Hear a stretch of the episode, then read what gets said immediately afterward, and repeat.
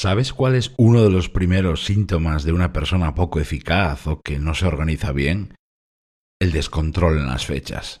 También en los plazos de entrega, en prometer enviar algo pero luego nada, en estar en un sitio a una hora concreta, o en algo tan sencillo como el típico tengo que hacer esto tal día, por favor, por favor, que no se me olvide.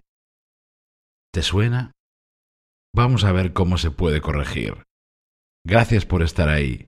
Soy Berto Pena y este es el podcast de Think donde aprendemos a ser más eficaces y a tomar el control de nuestra vida.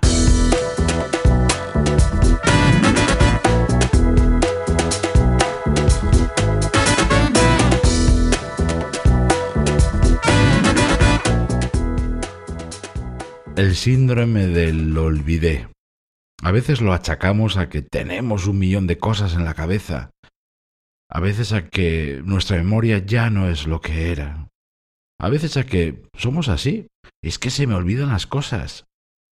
A veces decimos que eh, yo eso lo apunté, pero no sé cómo se me ha pasado. Y a veces, bueno, él a veces da igual. La excusa siempre está ahí. Cualquiera es buena con tal de justificarlo.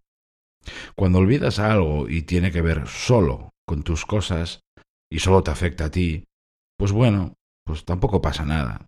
Tú verás, ¿no? Pero ¿qué pasa cuando ese eso perjudica a otra persona o incluso a varias, tus compañeros, clientes, amigos? Pues pasa justamente eso que estás pensando. Vamos a ver cinco medidas prácticas para evitar ese lo olvidé y que no se te escapen cosas. ¿Qué te parece? Vamos con ellas.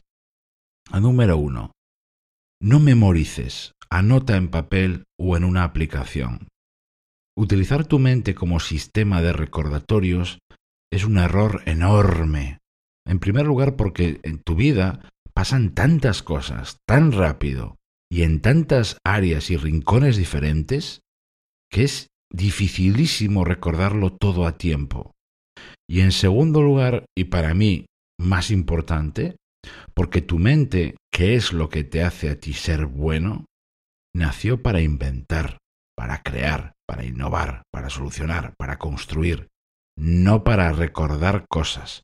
Para eso tienes el papel, una agenda, una, una libreta o tu aplicación favorita.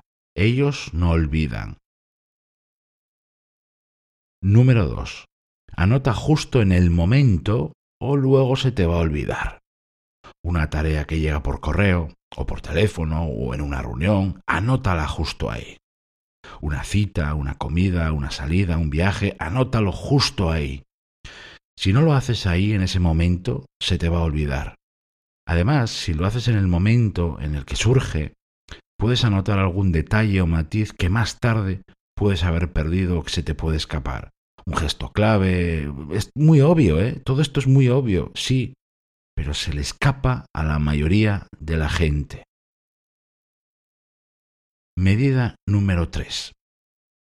Utiliza las alarmas, echa mano de ellas, pero para casos puntuales.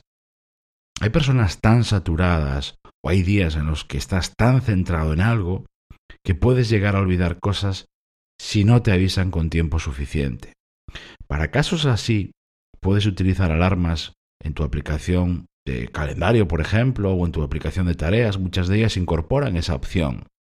No te recomendaría que abusaras mucho de esto. ¿Por qué? Porque si no empezarías a multiplicar tus distracciones.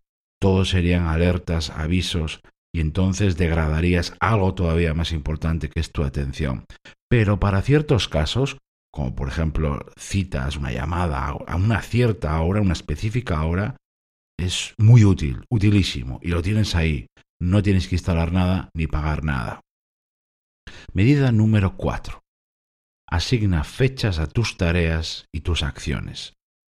Si en tu lista de tareas tienes muchas sin fecha, vas a tender a posponerlas y dejar de hacerlas cuando deberías, o incluso peor, arrinconarlas y olvidar hacerlas. Eso lo evitas y lo debes evitar ¿eh? porque es un problema para muchas personas, asignando la fecha o bien en el momento de anotar las tareas o bien después, cuando quieras, pero hazlo. A más tareas sin fecha, más problemas sobrevolando sobre ti. Apuntar fechas para ciertas cosas, para hacerlas, es la primera vacuna para las personas olvidadizas. Y medida número 5. Revisa lo que se te viene encima diaria y semanalmente. Es muchísimo más difícil que se te escapen cosas cuando por adelantado eres consciente de ellas. Puede pasar, ¿eh? Pero es más fácil que las recuerdes cuando antes has tenido ese momento de revisión. Por eso, al final del día y el viernes, antes de que termine la semana, es esencial que hagas un repaso súper rápido, ¿eh? Pero también concienzudo de todo lo que se te viene encima. En el trabajo, en tu vida personal, en casa, con la familia. esto, por cierto, es justo lo que trato en mi curso gratuito Prepárate y consigue, que puedes conseguir en mi lista privada. Hace poco lo he lanzado. Cinco medidas, creo que súper prácticas, a mí me ayudan muchísimo. Y claro que a todos en algún momento se nos escapan cosas. Somos humanos, hombre, es normal.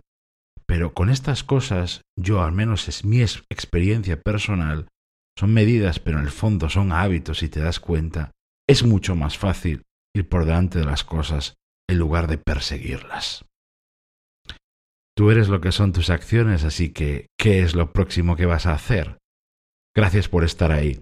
Se despide de ti Berto Pena y mientras llega el próximo episodio encontrarás más ideas, cursos y trainings gratuitos en mi blog thinkwasabi.com. Hasta pronto.